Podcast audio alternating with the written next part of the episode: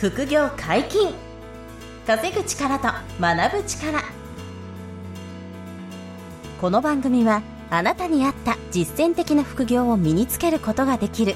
副業アカデミーの提供でお送りします。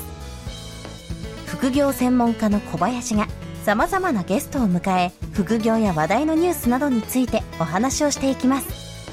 自分にぴったりの副業を見つけ副業の第一歩を踏み出しましょう。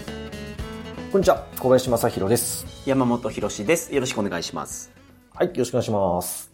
本日二人でお届けします。今日は何の話でしょうか？はい。えーベトナム人に物件を買ってもらった話。これをね、させてもらいたいんですけど。物件っていうのは不動産物件っていうことですよね。そうです。あの、私が保有している一棟マンションを、あの、ベトナム人の方に買っていただいたっていう話なんですけどね。うーん。外国人の方に売却したのって経験あるんですか、いや、これが初めてで、うん、あの、本当に面白い、あの、話が聞けたんですよ。ほうほうほうほう。なそうるほど。ベトナム人のね、今のはいベトナム事情みたいなの聞けて、本当に結構面白いミラクルが重なったんですよ、今回。なんでちょっはと、これはポッドキャスト聞いていただいてる方にうん楽しんでいただけるかなと思うんでお話ししたいんですけど、はい。あの、10、えっ、と、10年前に、うん私が北関東のエリアで、あの、北関東一棟マンション、はいうん北関東の、あの、エリアで中古の、あの、一棟マンションを買ったんですよ、バーンと。はい。はい。24世帯。結構でかいマンションを買ったんですでけど。かいですね。はいはいはい。でかいです、それがですよ。で、それもずーっと賃貸経営やってて、うんで、あのーまあ、持っててもいいなってずっと思ってたんですけどね。今後持ち続けてもいいけど、まあ、買ってくれる人いるなら、あの、この値段ぐらいだったらいいかな、みたいな値付けをして、売り出してたんですよ。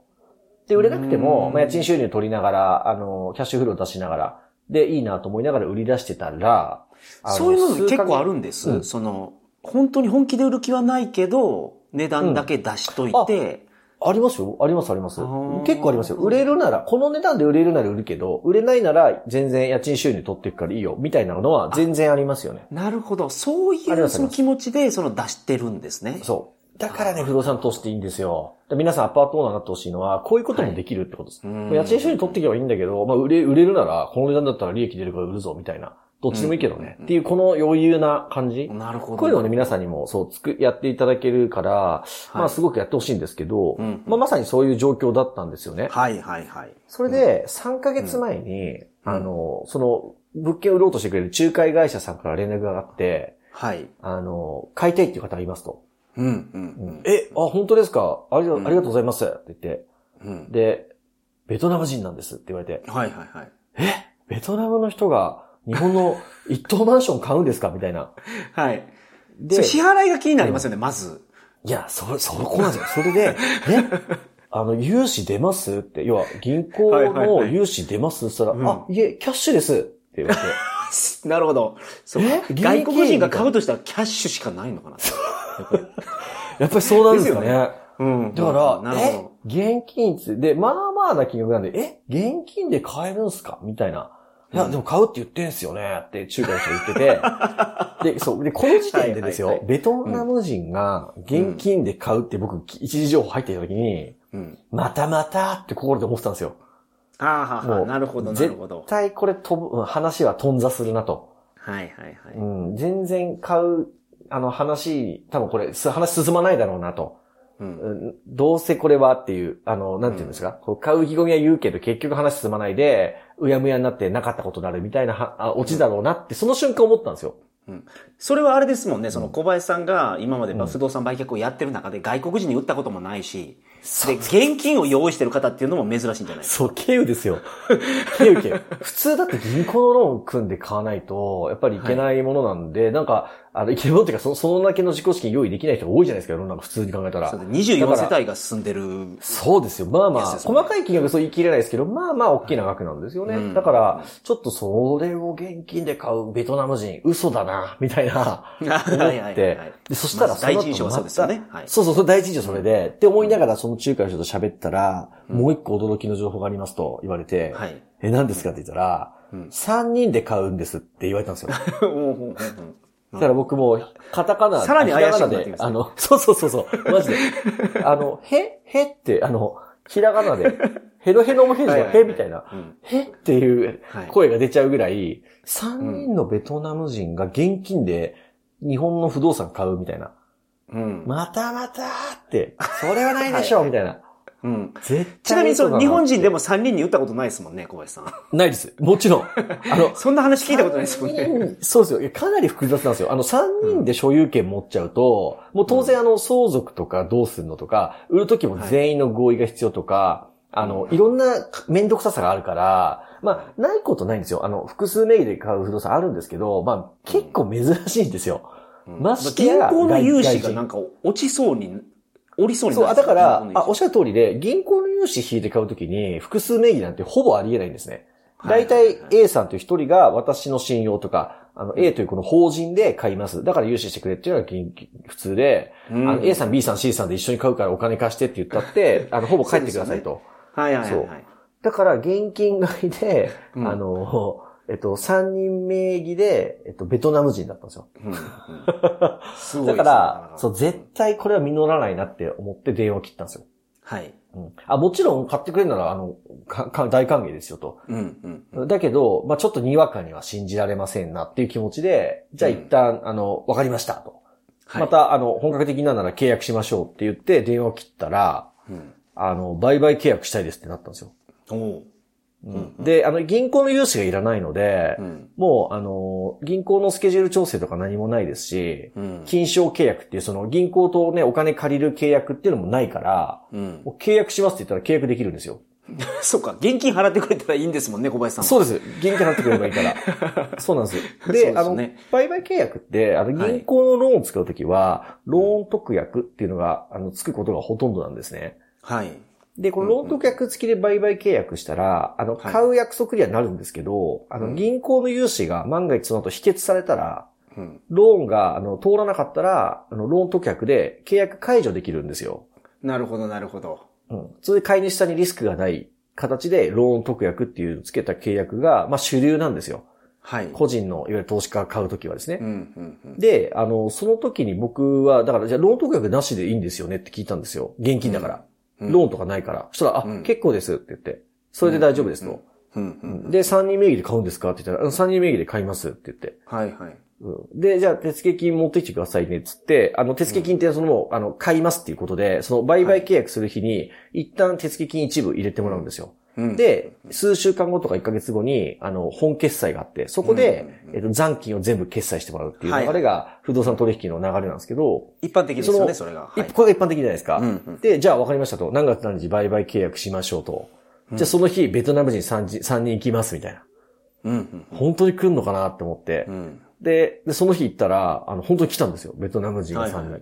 そう。それどこでやるんですか？銀行でやらないってことですよね。これはですね、あの、その仲介してくれる不動産業者さんが、そのベトナム人3人を集客してくれた仲介業者さんの事務所でやったんですよね。ああ、なるほど、なるほど。まずそこで売買契約。はい。本当に来て、で、売買契約書も私の名前と、あの、買い主がカタカナで3人ベトナム人の名前が売買契約で書いてあって、うんこんな売契初めて見たって思いながら、で、目、はい目の前に3人ベトナム人がいらっしゃって、で、もうはい日本語ペラッペラなんですよ。うんもう日本、日本に何長年住んでる、もう日本人みたいなペラペラの人たちで、うん。で、あの、この度ありがとうございます、とかって言いながら、うん。あの、売買契約しましょうって言って、で、本当にそこで売買契約になって、うん。で、買う意思表明として、じゃあ手付金っていうのがあって、これ数百万円だったんですけど、うん。現金で数百万持ってくるっていう契約だったんですよ。はい。で、本当に持ってくんのかなって、ま、まだ疑ってて、僕当日も。うんうんうんで、行ってみたら契約書にサインして、本当に数百万現金ボンって渡されたんですよ。あ、振り込みとかじゃなくて、本当に今、振り込み手渡しですか？こで、手渡し、手渡しです。な手渡しなるほど。め なかなか珍しいんですけど、でもね、手渡しのケースも結構あって、で、今回も現金渡しあそうでないんですかです。あ、そうなんですよ。それで現金で受け取って、へーお受け取ったと。で、これすごい重要なのは、ローン特約なしで売買契約した以上、買い主都合でキャンセルしても、もう手付金は返ってこないっていう契約なんですよ。はいはいはい。うんうん。つまりもうその300万とか、あの400万ぐらいだったんですけど、お金ね。うんそれを受け取ったら、僕はもう返さなくていいんですよ。あの、うん買いませんって言われても。うんただ僕は、う売れなくても、もう僕リスクないんですよ。ただ、その数百万お金もらって、はいあの、もう返せなくていいお金で、で、うん物件うんやっぱり買えませんって言ったら、あ、じゃあいいですよと。あの、その数百万私もらって終わりねっていうのができるのが、その売買契約なんですよね。うんうん。僕特約がついてたら、通常の。そうそうそうそう。え、それは返さないといけない返さなきゃいけない。そうなんです。キャンセルになったらこれはもう全部、あの、ぴったり返さなきゃいけないんですけど、うんそれがないから、ローン当客が。なので僕としては、うわ、本当に契約したし、手付金もいただいたと。うん。で、もう自分にとってリスクほぼなくなったなとうん。いうところまで来て、でいや、すごい、本当にあの、お三方が、まさかこういうふうに契約して、あの、くださるって思ってなかったんですよ、正直って言って。で、はいはい向こうのベトナム人も、はいそうですよね、とか言って。えーそれは当然そう思いますよねって言ってて、うん。でもここからまたすごく面白い話があって、はい。あの、なんで私のこの物件買ってくださるんですかって聞いたうら、ん。うん。うんもともと住んでたんですって言われて、ああ、なるほど。え？って言って、つまりその、僕が持っているその24世帯のマンションに、その3人のうち2人がす住んでて元入居者だったんですよ。だからその日本に来た時に、うんそこでお住まいになられてたってことですよね。そうなんです。それでで、あの、うん成功してみたいな話ですか？そうそう。まさにさすが、読みが鋭くて、はいはいはいあの、家賃安いんですよ、あの、そのマンション。安いんですけど、ですよ昔、二人は住んでたと、入居者として。で、工場で働いてたらしいんですよ。近場の工場でうんうんうんうん。で、そういう、あの、入居者さんがターゲットの物件なんですよ。工場で働いてる、あの、方々に住んでもらう、安めの家賃のマンションなんで。うん。で、そこに住んでたんだけど、独立して、うん。ベトナム人を日本に、あの、派遣する人材派遣業を立ち上げた人たちだったんですよ。うんうん。で、成功してお金持ちになってて、うん。で、あの、自分たちも稼いでるし、あの、祖国にも、ベトナムにも、あの、うん。お金があると。うん。だそのお金が、あの、し資金がもう寝ちゃっててもったいないから、うんあの、何かで運用しなきゃいけないんですっていう話になって、うんうんうんうんで、え、で、ベトナムで運用とかしないんですかって聞いたら、うんあの、なんかもうすごい、本当不思議な話なんですけど、まずはい、住宅ローンってあるじゃないですか。うんあの、ベトナムの住宅ローンがあるんですけど、ベトナムの住宅ローンの金利が今10%から12%ぐらいです。すごいっすね。そう。それで僕もびっくりして、え日本、日本って今1%とかですから、で 0. 点何パーか1%じゃないですか。えそうですね。そうで、うんベトナムだと10%から、あの、12%住宅ローン、あの、金利がかかっちゃうから、うん。あの、ベトナムで不動産買うの大変なんですとかって言ってて。うん。で、10%とかになったらそう30年ローンとか組った組んだら、いや、やばいですよ。倍以上外す。倍以上もう、ですよいや、倍なんてもんじゃないですよ。うん、だから、とてもじゃないけど、く、組まないんですよね、多分皆さん。で、あの、これもちょっと不思議だったんですけど、定期預金って金利どんくらいですかって聞いたんですよ。はい。あの、ベトナムの定期預金ね、預金金利。うんうんうんで日本って定期預金今0.001%とか、よくてもはい0.1%とかじゃないですか。だからもう預けても意味ないって言われてますよね。預けて意味ないスズメの涙ですよね。うん。向こうは6%って言ったんですよ。ほうほうほう、なるほど。え？定期預金6%ってあの、高等成長してた日本の昔の、あの日本の金利みたいな、ゆうちょ銀行に預けて6%みたいな。っていうのが今ベトナムの銀行では6%が普通らしいんですよね。え？じゃあそこに。それで言うと、カナダも5%は普通ですね。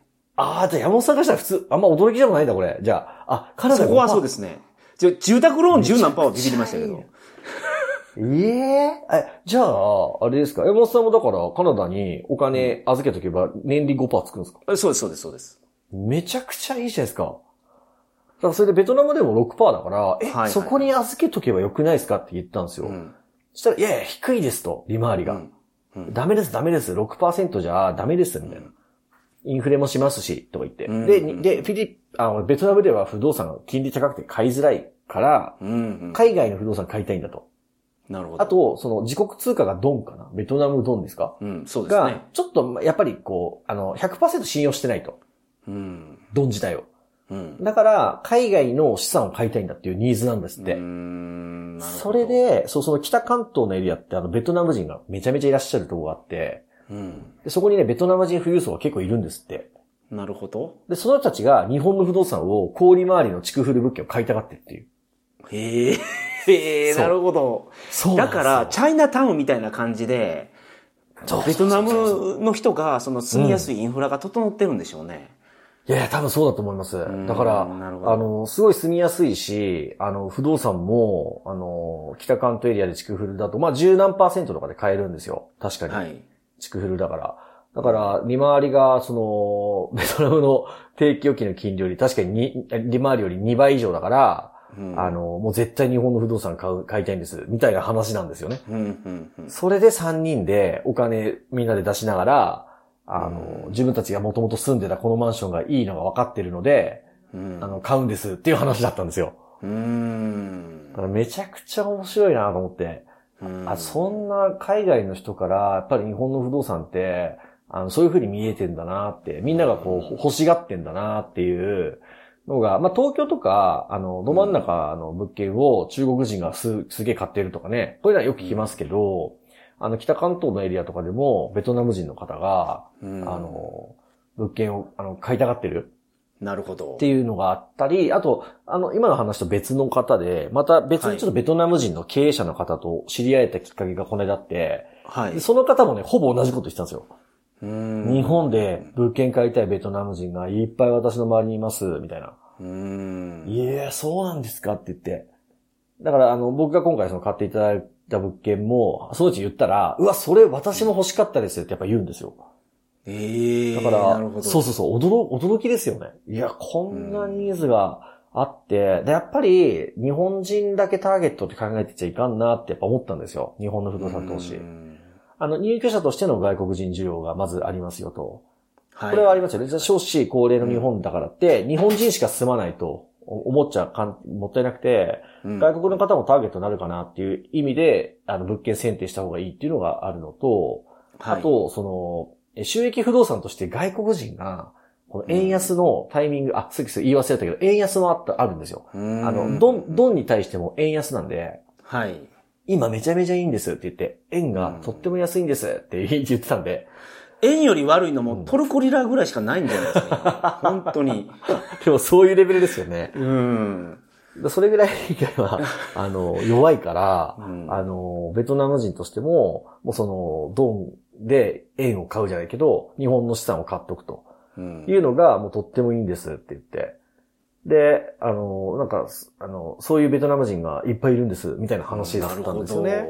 うん、だからそれを聞いてね、本当にこんなことあるんだなって、あの、思う、思ったんですけど、まあ、結局、あの、一応この収録する時点で、はいあと、えっと、こ、ここの、今週なんですよね。今週最終的な残金決済があるから、まだ終わってないんですけど、実は。うんうんうん で、これまた中で、んあの、揉めたり何かあれば、また、ポッドキャストでも、あの、お届けできるかなと思うんですけど、まあでも手付けまで払ってて揉めることなかなかないんじゃないですか？そうです。なんでもう資金的な準備は終わったって言ってたんで、あの、うんもう払うことは全然できるって言ってたんで、多分、そう、その、買わないって時は僕に対して手付金放棄することになるんで、はい。それはないと思うんですよ、さすがに。うん。うんだから、そうそう、そういう意味では僕もありがたいなと思いながら、うんまあ、こんなことがあるんだなっていう、あの、面白い展開で、まあ、あの、皆さんには何言いたいかっていうと、さっきお話しした通りで、不動産投資ってやっぱりあの、少子化だから怖いというのももちろんあるし、空室リスクももちろんあるんですけど、うん。あの、外国の方がこう住んでくれるとか、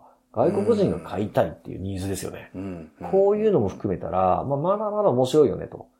うん。あの、いうのが、まあ、いつも言ってることですけどね、不動産投資はいはいはは、まあ、今からでもやっぱり、あの、勉強して、特に一棟分のアパートとか、うん一棟分のマンションとかできる方には、あの、一つ検討していただきたいなっていうのが、うん。まあ、改めて思いましたし、まあ、冒頭言った通り、あの、満室にして家賃収入を取りながら、うん。えっ、と、売れ、売れるなら売る売るけど、まあ、売らなくてもいいんだよね、みたいな、そういう、あの、物件を買うことができると、あの、うん。すごいストレスが低いんですね。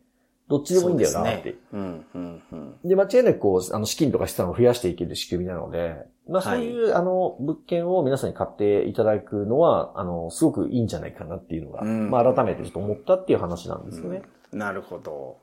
とはいえですね、不動産投資は勉強が必要だと思うので、うん、うん、うん。あの、興味がある方は本を読んだり、勉強されるのがいいと思いますが、副業アカデミーには無料講座がありますよね。そうなんです。はい。あの、はい奥アカデミーのホームページ見ていただくと、セミナースケジュールっていうのがありまして、うんでそちら見ていただくと、不動産投資ってカテゴリーが選べるようになっているので、そこでカテゴリー選んで、あの、相当かけていただくと、不動産投資の、あの、うんセミナースケジュールが出てきます。でそこで、あの、一等ものの、あの、フフルローンで始める不動産投資みたいなセミナーとか、うんうんあと、区分マンションのセミナーとか、いろいろちょっとやっているので、全部あの無料なので、まずはそちら見ていただいて、でその後はい。あの本格的に検討する方は個別面談も受け付けてますので、うん。そこで皆さんが物件、あの、融資出る出ないとか、うん。え自己資金どれぐらい出せる出せないとかっていうので、やれる不動産投資決まっていきますから、うん。あの、ぜひセミナーまず無料で参加いただいて、個別面談に入っていただければなと思いますんで、まずはいはいはい。はいはホームページチェックしていただければなと思いますんで、よろしくお願いします。そうですね。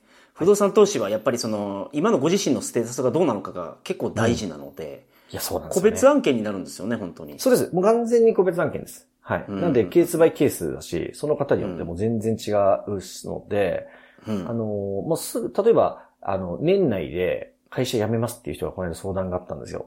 2023年年末。で、辞める前の今のお勤めがものすごいいいいいお勤め。あの、一流企業に勤めてたんで、はいやっぱり年内に買わないともったいないですよっていう。